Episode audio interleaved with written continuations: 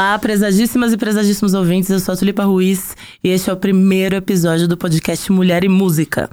Aqui a gente vai conversar sobre o trabalho das mulheres no mercado da música, em todas as suas frentes de atuação, das composições ao music business. No nosso episódio de estreia, a gente vai falar sobre interpretação e como é ser cantora no Brasil com as nossas primeiras, com as nossas primeiras convidadas. Thaís Alvarenga e Hello. Carol Conká. Olá. Bem-vindas, meninas. Obrigada. Vamos do começo, né? Quando é que vocês entenderam que a música seria um ofício? Que a música pagaria o seu aluguel? Quando eu não tinha nada pra comer no meu armário. E eu percebi que eu só podia cantar. Falei, eu só tenho disposição pra cantar, pra me exibir, então é isso que eu tenho que fazer. Então, eu tenho que só. aprender a ganhar dinheiro com a música, já que eu sou mandada embora de todos os empregos. Foi assim. Como, e, e- e como foi essa trajetória, o começo? As primeiras coisas com música, Carol?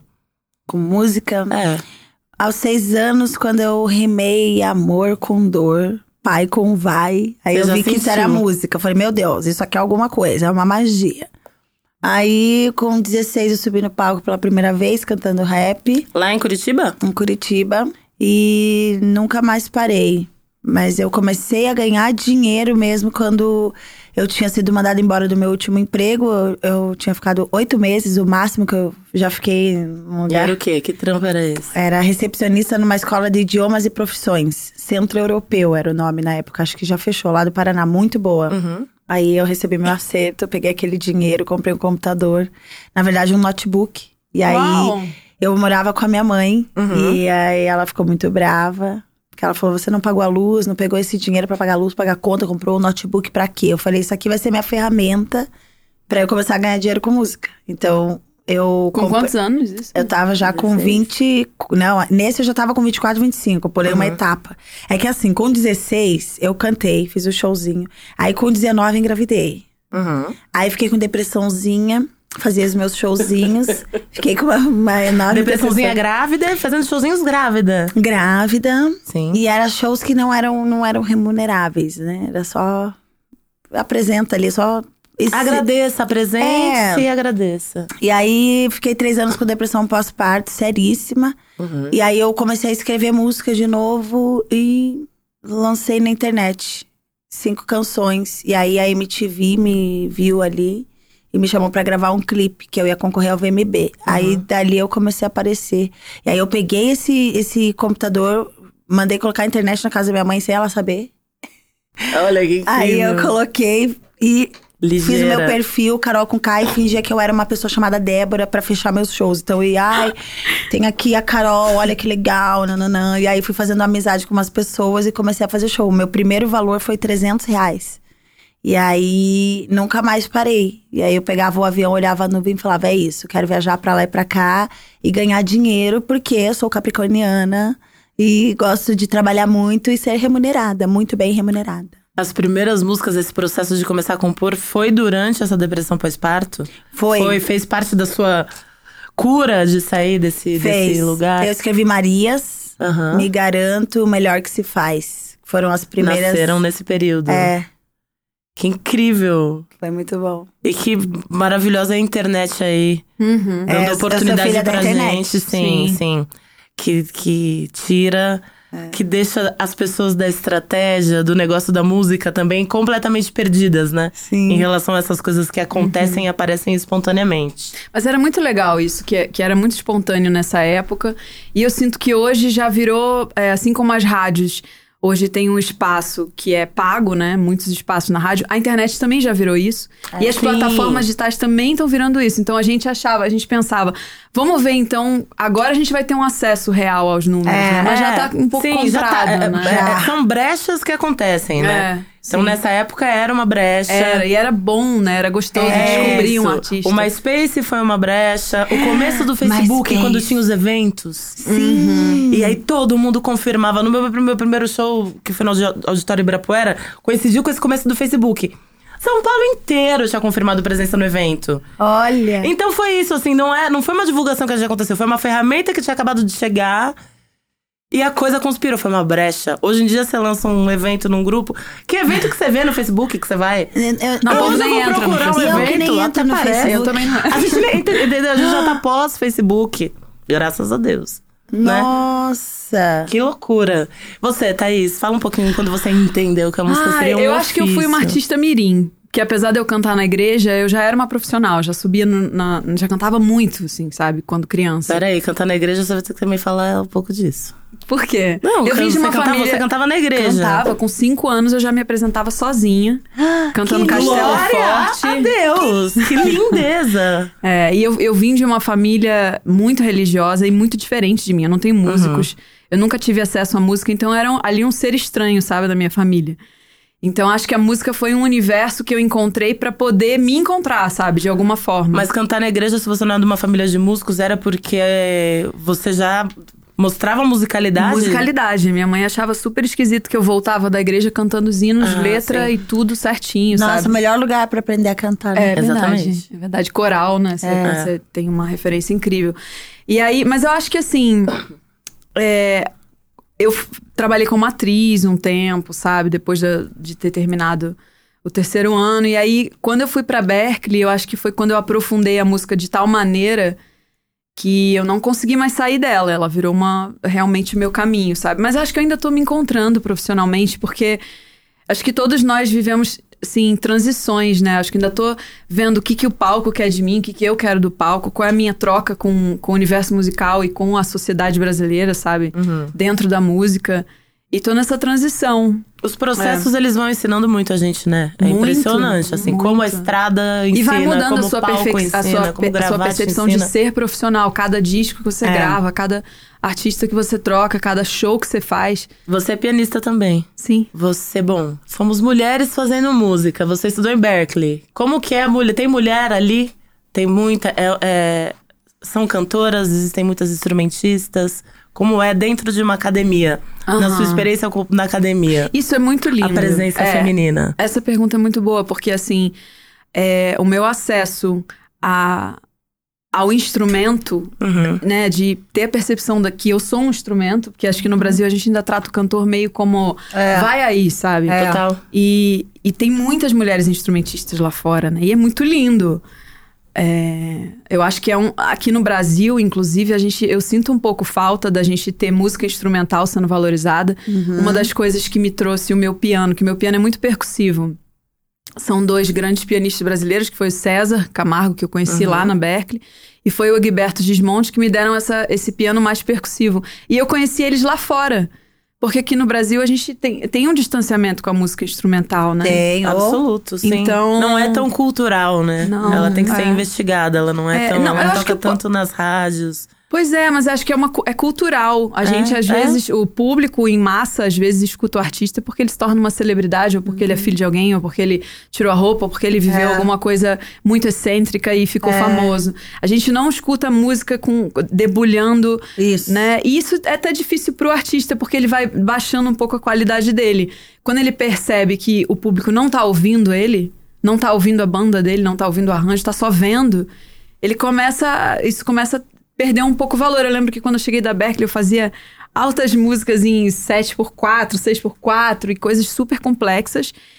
E a minha, o meu relacionamento com os músicos e, e com, a, com a sociedade musical e com o público foi diminuindo isso, porque eu falei, gente, essas pessoas não, não vão conseguir absorver é, a complexidade que, por exemplo, eu acho que na Europa é, é oferecida. Né? A Europa. É, educa- é uma outra educação musical, né? É, mas acho que a gente tem que trazer isso pra cá, Claro, sabe? sim, sim. Por enquanto, as no- a nossa formação, né, a formação acadêmica do brasileiro, ela é na igreja. É, exato. Esse é o lugar onde a gente aprende música pequeno, porque não é na escola. Não. Infelizmente, né? A gente tinha que ter. E é como se música fosse, assim, natural, né? Tipo, na Berkeley eles sempre falavam, acho que 30% é o seu talento, 70% é o tanto que você estuda, a sua técnica, é a sua dedicação, é o seu comprometimento, a sua narrativa, é o que você construiu quanto é, existência, sabe? Então, o brasileiro acho que precisa mudar muito essa visão dos artistas É. nesse aspecto. É né? como se não precisasse estudar, prestar atenção nos detalhes e só cantar e causar, não sei. Mas eu acho que isso de formação, né? É um negócio que. A gente, tem, a, gente, a gente só tem 500 anos, né? É. Então é isso, a gente é um, um, um povo muito novo e muito pouco estudado mesmo, que teve Sim, muito. sim. a gente Eu me pouco senti muito acesso. assim, porque no rap, é, a gente não. É só a letra, é o Uhum. verso. Então eu me sentia sempre oca às vezes. Eu falava, quando, depois, à medida que eu fui ficando mais conhecida, eu chegava nos lugares e eu falava, ah, mas eu não quero ficar só rimando, né? Não que isso seja ruim, mas é que eu não tenho só isso dentro de mim. E aí eu pensava, poxa, mas eu, eu vou fazer alguma coisa. Aí na técnica vocal, fazer um acompanhamento vocal. Aí aprendi a falar, fui aprendendo a respirar. Sim. Hoje eu não falo mais alto que isso. Sim. É tudo pensadinho. Hoje eu consigo cantar. As pessoas acham também que é fácil cantar rap. Ah, rap nem precisa fazer aula Nossa, de de canto. técnica, sim, sim. Precisa. Sim, claro. E aí tá lá, você faz e aí pergunta, mas como você tem fôlego pra cantar essa estrofe? Porque tô usando diafragma, tô usando isso. Nossa, você estudou isso, eu preciso fazer isso. E, e eu vi que era uma galera pensando como eu, assim, ah, eu me sinto distante. Ao mesmo tempo que eu faço música, eu me sinto um pouco distante dela. Eu Sim. gosto muito de flauta. Uhum. Eu toco a minha flautinha brincando, eu mais brinco do que toco. Mas eu queria ter tido esse tempo na infância. Parece que tudo na infância. E aí fala, não, mas tá, te- tá tarde ainda pra aprender? Não, não está tarde. Mas aí você também não tem um incentivo a mais. Você liga a televisão e não se fala E o público, da, da música quando o dessa artista estoura com uma certa, um certo estereotipo, que eu nem diria que é o seu caso, mas assim, por exemplo, mulher que defende causa, blá blá, negra, blá. É, a minha sensação é que o público não quer que o artista mude. Ele quer ver as mesmas coisas, ele Isso. quer ver o mesmo discurso, É. ele quer ver a mesma roupa, ele quer. Porque dá trabalho, né? De É. absorver uma coisa. Eu lembro uma vez que eu tava no Rock in Rio com um ator que eu considero uma pessoa super inteligente e tava o Lenine tava fazendo aquele disco que é super experimental, o chão, sabe? E eu lembro que ele virou pra mim e falou: "Pô, por que ele não toca paciência? Cadê? Que disco estranho?" E eu tomei um, um susto porque eu tava ali absorvendo aquela atmosfera e eu falei pra ele: "Olha, você como artista tem que tentar tentar chegar onde, porque esse cara provavelmente estudou muito pra estar mostrando, né? É um É. grande artista brasileiro, então assim, tenta absorver, mesmo que você não consiga. É. Então acho que até a própria classe artística tem um preconceito de É. uma mudança de Imagina, a Carol começa a tocar flauta por aí, né? Tipo, É, já fala, ai não, quem tá se achando? Ah, sim. Ai. Tá se achando, não pode. É, É igual possível. a atriz não pode cantar. É, sim. Eu tenho uma amiga que ela é atriz e ela canta e fica essa coisa de, ai, Ai, não agora virou posso. cantora. É, o que que tem? Mas é isso, assim, a gente também tá falando de uma, de, de uma percepção muito rasa, né? Que, n- que a gente jamais quer que as pessoas tenham do nosso trabalho. Mas É. que às vezes acontece porque a gente vive no contemporâneo muito disperso, onde É. as pessoas escutam música na playlist. Então você passa entre 40 mil outras pessoas. É. Mas a gente também tem as pessoas que acompanham o nosso trabalho e acompanham os nossos processos. Sim, sim. E eu acho que essa relação é uma relação mais longeva. É. É com legal a gente produzir pensando nessas pessoas que têm essa leitu- leitura dinâmica de nós, mas e também com as que se relacionam com É. o desejo da Carol de tocar flauta e dessa É. sua investigação. E vão achar o máximo, E você né? falar sobre isso é Sim. tão legal. e Eu é fico. isso. E eu acho que, por exemplo, com você, eu acho que as pessoas é, se inspiram demais com os seus processos. Com o que você fala, você empodera muita gente. Sim. Uhum. É, e é isso, a gente tem muita responsabilidade com o que a gente faz, né? Uhum. É, precisamos conversar mais sobre isso, sobre essas Sim. responsabilidades. Me fala uma coisa, Carol. Rap e de limitações, né? É isso, rap, tá, eu faço rap, mas também esse lugar aqui, ele também não me representa por completo. Sim. Eu também fico pensando, eu canto, mas eu também quero fazer a capa do meu disco e eu quero optar. Quando você vai fazer o ISRC da sua música, você tem que colocar gênero. Eu acho isso um puta saco. Porque eu nunca sei se eu coloco MPB, pop. É. E se eu quiser fazer um, uma- um folk, É. não, Não, muita gente acha que eu sou funkeira, tem É. gente que fala que eu. Até samba, já me chamaram de Exatamente. samba. Não, já me chamaram de sambista também. é, quando eu entro no Uber, ah, você é cantora? Cantora que você canta samba? Pode ser também. Posso É o cantar. estereotipo, né? É. O cabelo cacheado. Exatamente. Aí tem gente que exatamente, fala, grandona. Você é aquela menina, é apresentadora, né? Não, ela é atriz. Eu falo, eu sou artista. Artista. Nesse caso, eu me sinto à vontade em apresentar um programa, em atuar, em cantar, interpretar. Essa fluidez. Eu sou né? de boa, Essa assim. fluidez. E essa é uma fluidez que a gente, que nós mulheres estamos entendendo e ocupando É. todos esses espaços na sociedade e em nós mesmas. É. As pessoas gostam de rotular e cobrar. É importante a gente não trazer isso Sucumbir, pra né, gente. então, padrões. quando eu lancei Tombay, eu já sabia que depois dessa música, as pessoas iam querer só ouvir aquilo daquele jeito. Então, Uhum. quando eu fui produzir com outras pessoas, elas. Os produtores chegavam e falavam, vamos produzir algo assim. E era igual Tombay. Você fala, não. Eu falei, eu não vou É, repetir uma fórmula, eu posso criar outra. Uhum. Ah, não, mas você vai fazer essas músicas estranhas. Aí fiz o meu álbum, aí teve gente falando, mas esse álbum tá muito conceito. E já teve outras pessoas falando, tá muito pop. Ai, mas porque ela fez uma música caça, que é tão agressiva. Eu canto que tá aqui dentro. Eu tô fazendo outras músicas no meu estúdio, eu abri um estúdio pra mim só, aquelas. Uau! Que incrível! Isso é muito, muito Abri, especial. abri não, né? Fiz um estúdio só pra mim. E aí eu Em fico Curitiba, lá. maravilhoso. Não, aqui em São Paulo mesmo, em Pinheiros. Sim. Aí já gravei, já tava lá com a Glória Groove, com a Lin, já foi a Lelezinha lá, gravei com a Negra Ali. Que demais. E a gente fica ali, naquele ovinho. E aí eu penso, agora eu quero falar de tal coisa, eu quero cantar em cima de um jazz. Aí faz em cima de um jazz, sem aquela, aquela pressão, né? De, de, de pertencer a algo. Porque ser Carol com K é ser isso. Eu já, já entendi. E aí as pessoas precisam entender. E quem não entende já não é uma frustração que me pertence. Claro. Aí eu já claro. fico bem no, no meu mundo, falar, ah, acho o que quiser, entendeu? Só não interfira na minha arte. Aí eu não deixo ninguém interferir no meu processo, processo, criativo, sim. porque é natural. Às vezes a gente acaba deixando pessoas que acabam interferindo. É, e é isso. Às vezes a- a- a- as estratégias, as pessoas que interferem e ficam pensando em estratégia, elas contaminam isso. Uhum. Essa esponta- espontaneidade. É. E essas, essas camadas de subjetividades, entendeu? Pra minha É. música eu trago quem o meu coração tá mandando É. trazer. Falar, ah, tô com vontade de falar. Exatamente. Assim. É horrível quando já aconteceu comigo de falar assim: ah, tá vendo essa artista aqui? Você tem que fazer um negócio assim, ó. Aí eu falo, putz, legal, mas eu não.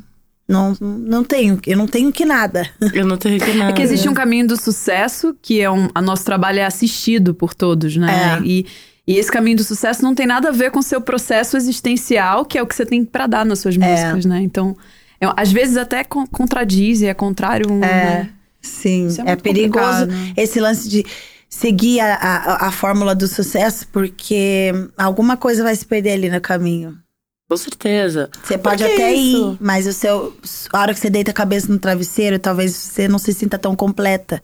Porque você tá pulando algumas etapas de evolução artística. Aí é melhor ficar E a nossa quietinho. geração tem umas referências também muito fortes artísticas, É. né? Nina Simone, Oh, Elis. claro. As nossas referências eram de artistas que se mantinham Isso. no seu processo, na sua verdade. É, Isso que nunca se. que nunca deita, nunca baixaram cabeça É. porque a indústria determinou. Isso. Elas foram respeitadas por todas as suas subjetividades, né?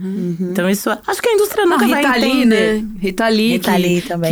que ouviu, você não pode ser roqueira, foi lá e foi roqueira. Você não pode usar calça comprida, usou calça comprida. Você não Exatamente. pode A Rita falar de Lee é sexo, um amor grande nome, né? É. A Rita Lee é um grande nome, assim, porque somos um país de grandes intérpretes e falamos pouco das nossas compositoras. Isso. Sim. E Rita Lee, hitmaker maravilhosa.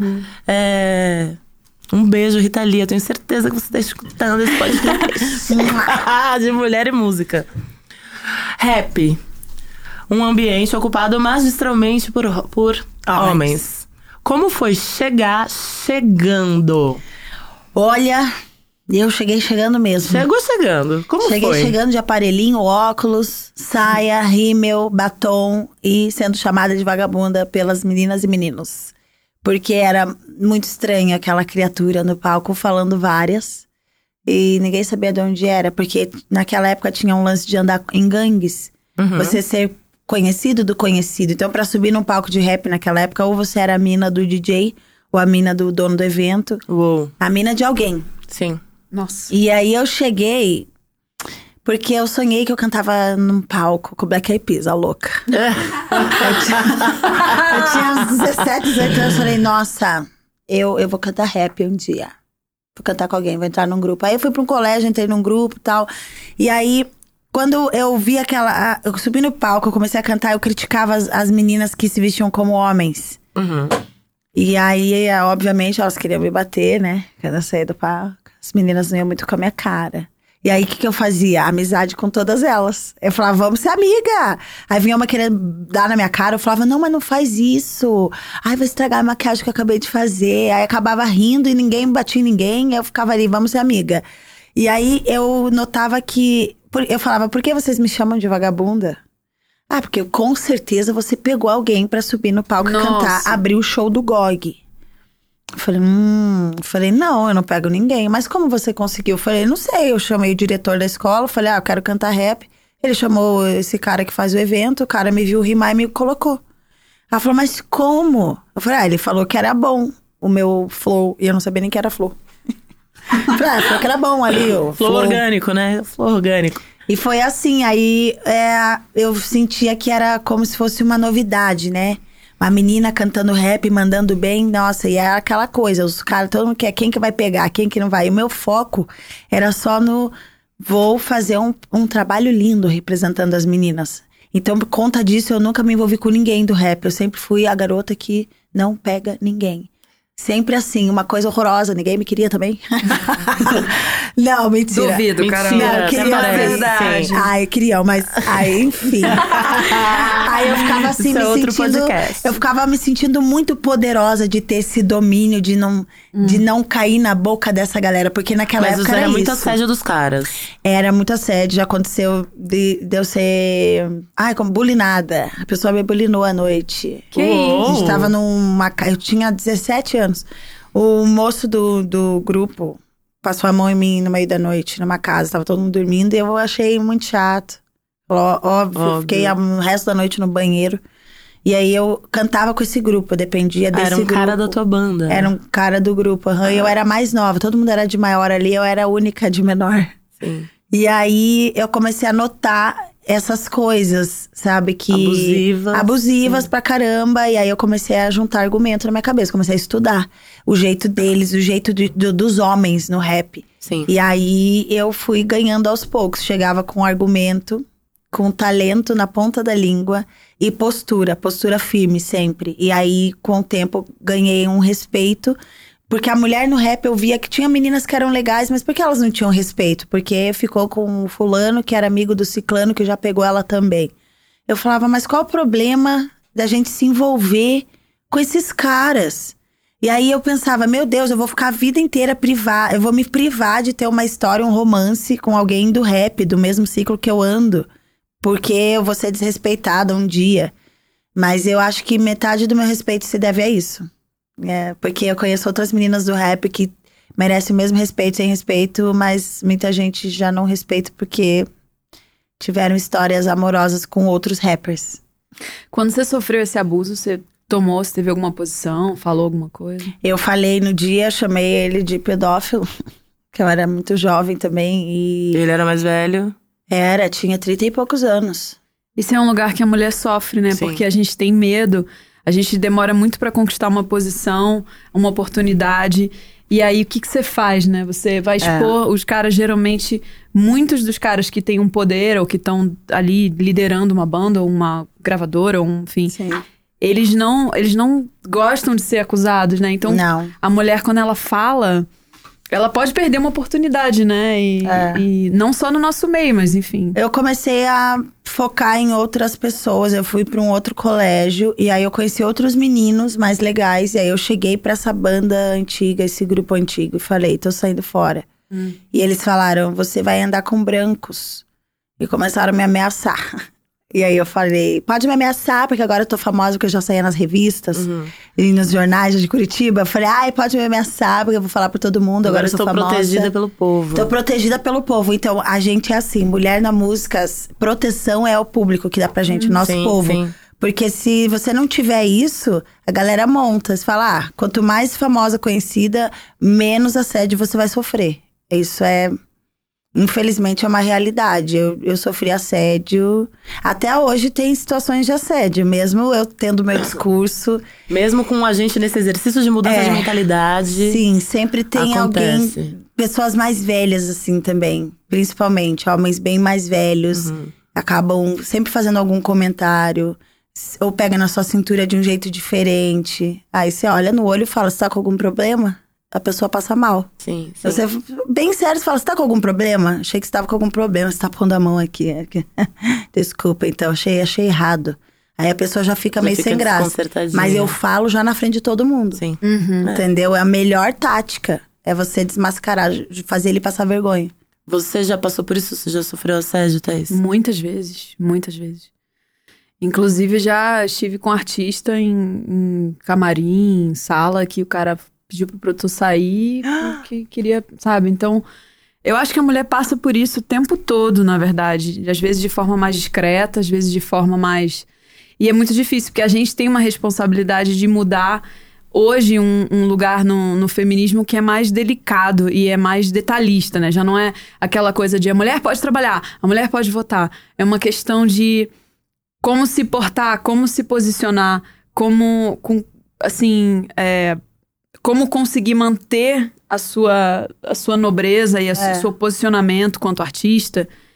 é, sem prejudicar a arte, porque às vezes você prejudica também, né? Eu Sim. já eu tive em banda que o cara me ligava e falava: E aí, você tá, tá afim também? Eu falava, oi? Tipo, tava estudando na minha casa, Porra. sabe? Então. É, é o tempo todo, na verdade. A gente ainda passa por esse tipo de coisa.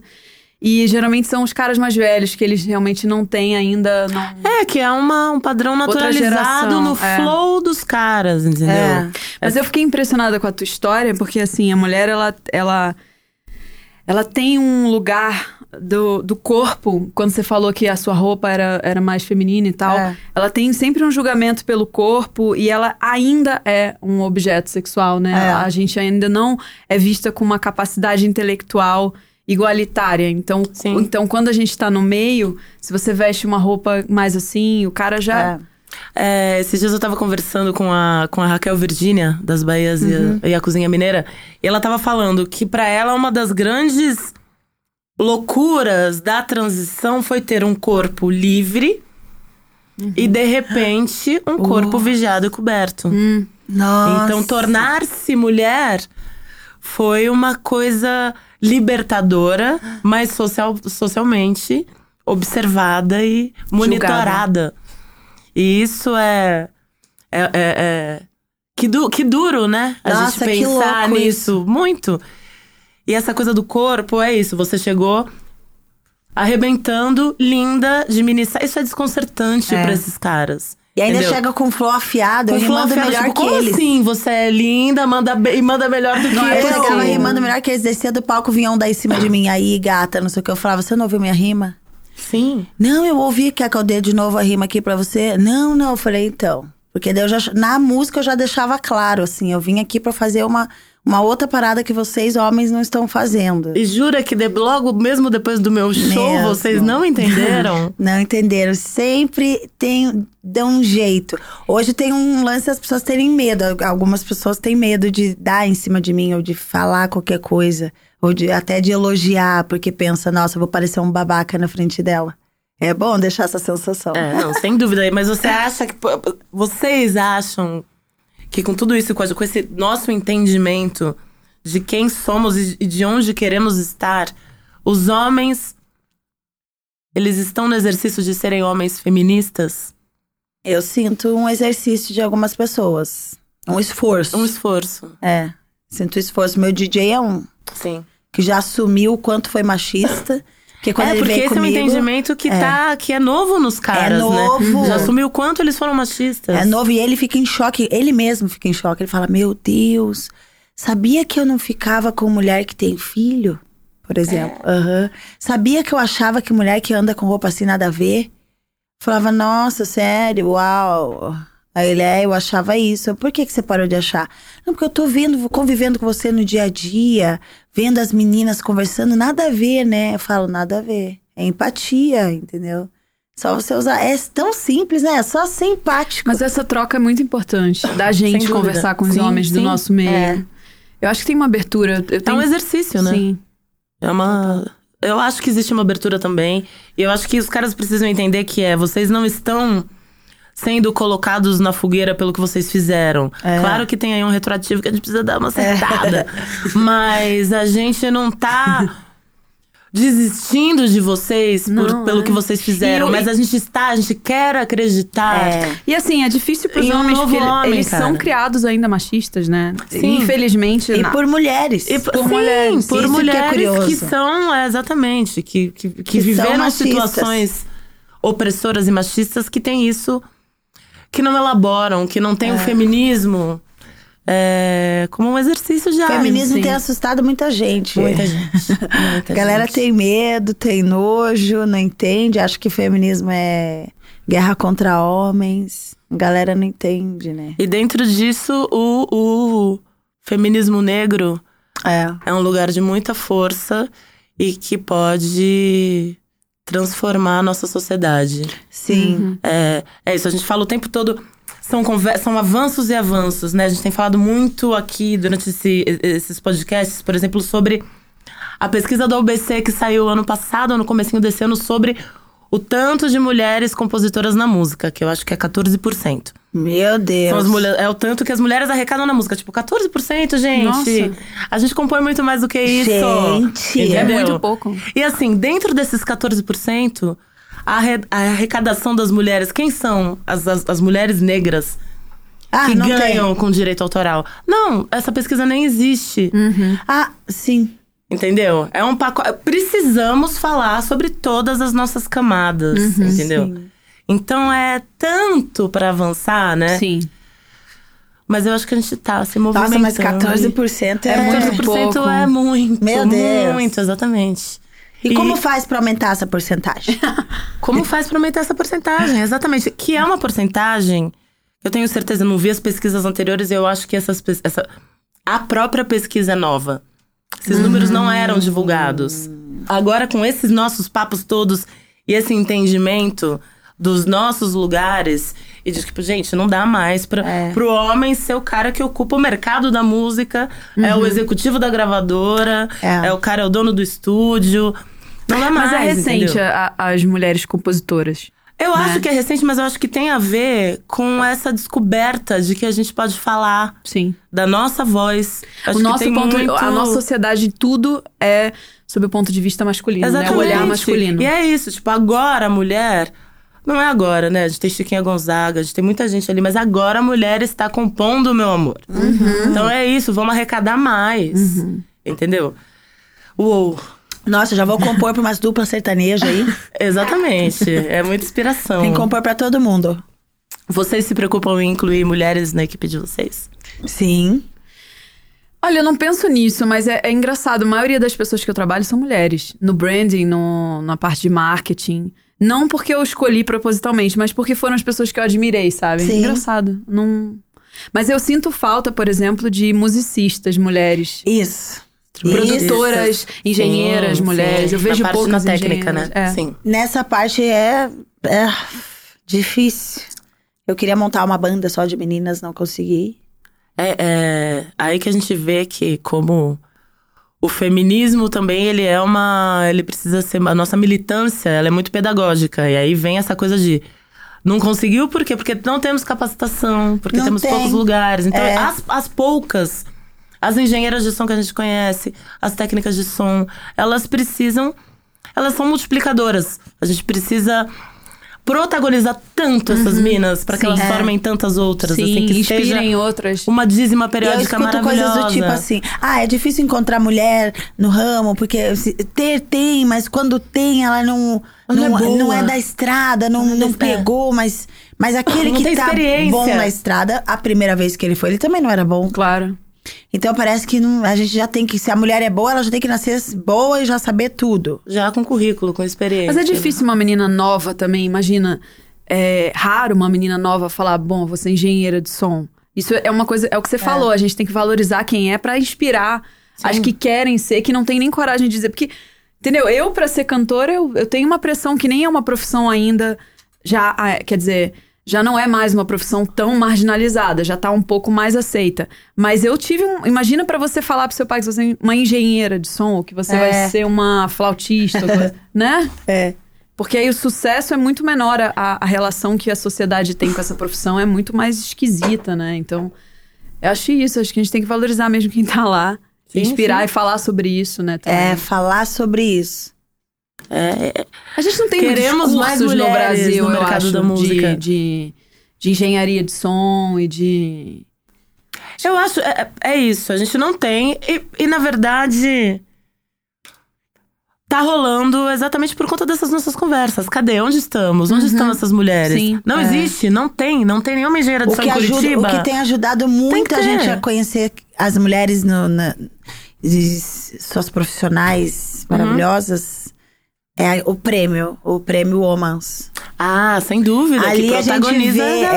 é, ali é legal. É Ali um a lugar de gente- mapeamento, né? É isso, Sim. onde estamos na música, Onde né? estamos? Ali é o único lugar no Brasil É. que a gente pode ver todas as meninas, não todas, né? Mas a, a, a maioria, os experientes ali. Sim, sim. É um lugar de mapeamento mesmo. E a gente tá nesse momento de se reconhecer, né? É. Tem a ver com, com reconhecimento. Arte. Eu lembro que a primeira vez que eu, que eu fiz um show fora, que eu saí do Brasil, foi muito estranho. Porque eu falei, meu Deus. Começaram as entrevistas e todas eram primeiro sobre o meu país, pra depois eu falar sobre a minha música. É. E aí eu falei, gente, o artista, ele é o maior embaixador da sua cultura. É. Não é, não é o político que vai prospectar o país fora, Sim. que vai se comunicar. Somos nós. Sim. Que responsa, hein, governo? É. Porque a gente vai sair do Brasil toda hora, a gente vai falar dele É, o exato. tempo todo. Jura que você vai ignorar a arte desse jeito? É. Né? Sim. Somos. É a, vo- a voz de um país. Foi assim com vocês também, quando vocês foram pra gringa? Comigo foi. É muito louco, né? O tempo inteiro Brasil, Brasil, Brasil, Brasil. Brasil tem que explicar, exatamente. E colocaram uma vez uma matéria em Paris, o, o vídeo de São é, Rio de Janeiro. Foi assim, Carol com K de Curitiba. As imagens era do Rio de Janeiro, Do Cristo. do, do- não, do- da favela e, e balas. Gente. Eu comecei a chorar. eu chorei porque eu falei, meu Deus, eu não sou do Rio. Aí a gente falou com o pessoal de lá e falaram, não, a gente sabe.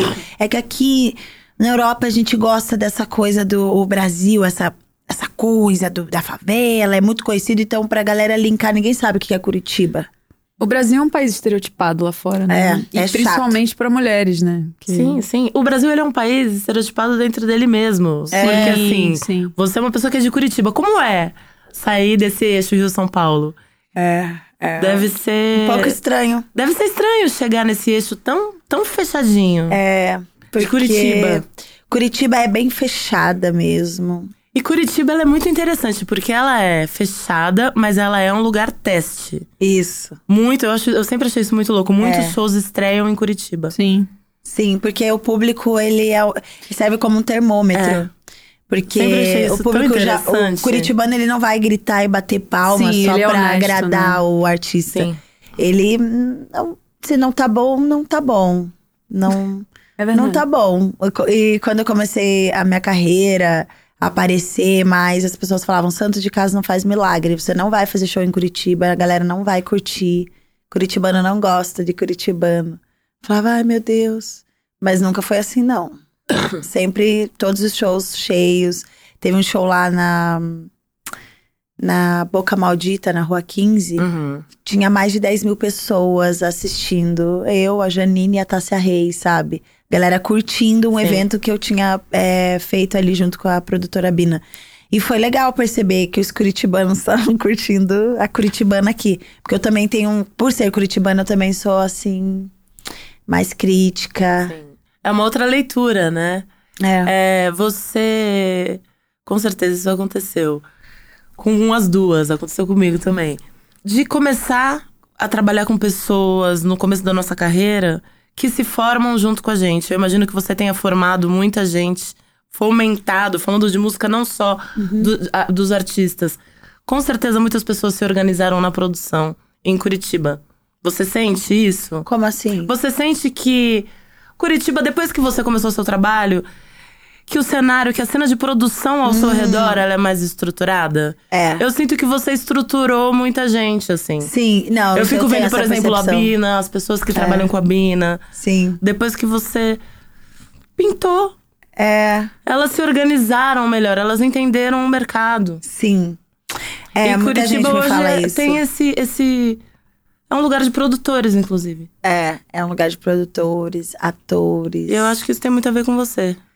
É, será? Eu acho que sim. No meu começo, a minha assessora de imprensa tava começando. A menina que tava Com distribuindo certeza. meu disco também.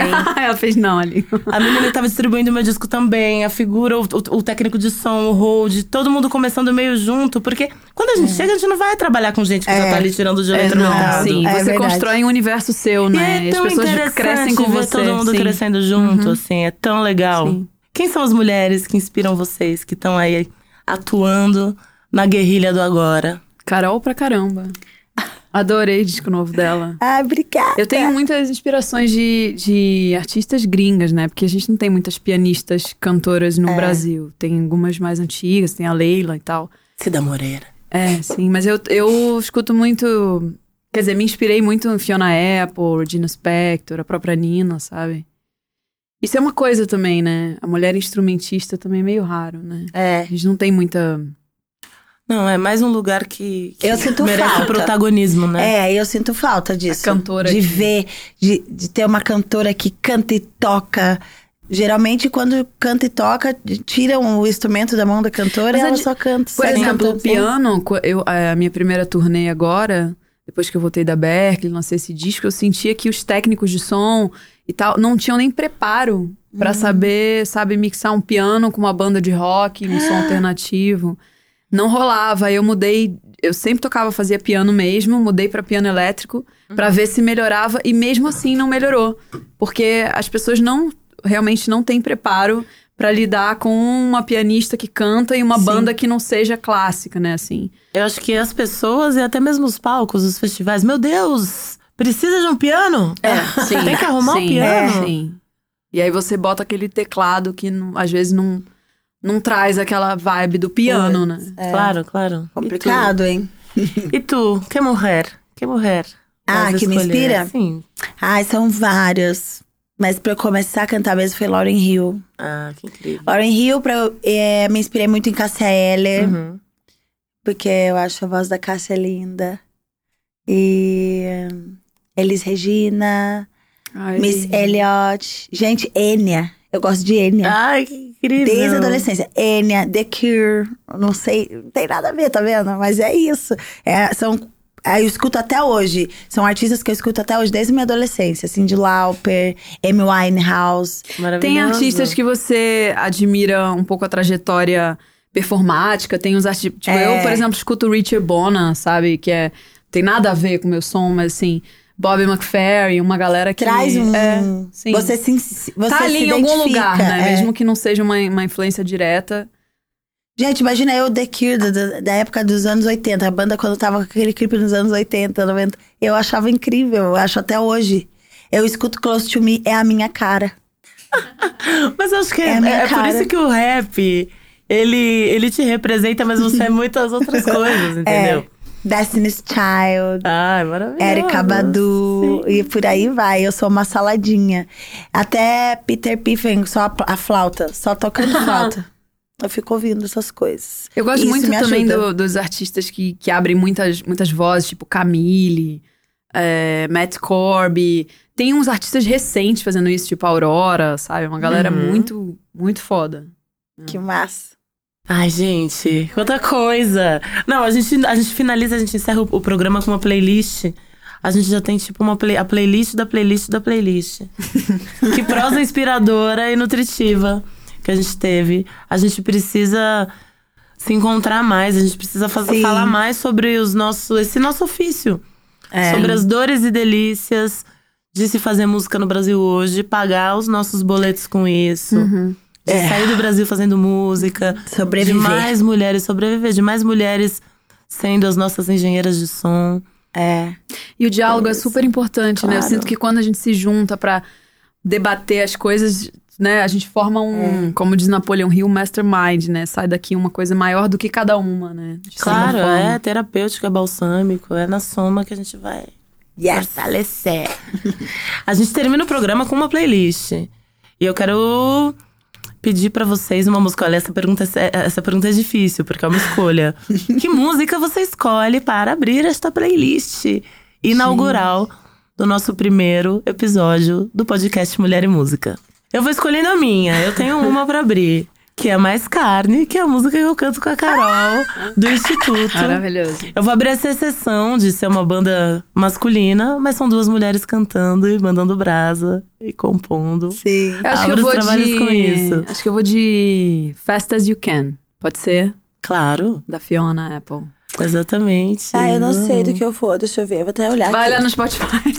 São tantas. Eu vou pegar uma Ai, que bom que brasileira. são tantas. Pega uma brasileira pra compor essa Ah, playlist inaugural. Eu vou pegar uma brasileira, então. Ah, eu vou de Elza Soares, Mulher do Fim do Mundo. Ah, é maravilhoso. Ah, gosto. que No fim, coisa Nem linda. tem, nem tá aqui na. Eu fico. Olha as coisas que eu fico vendo.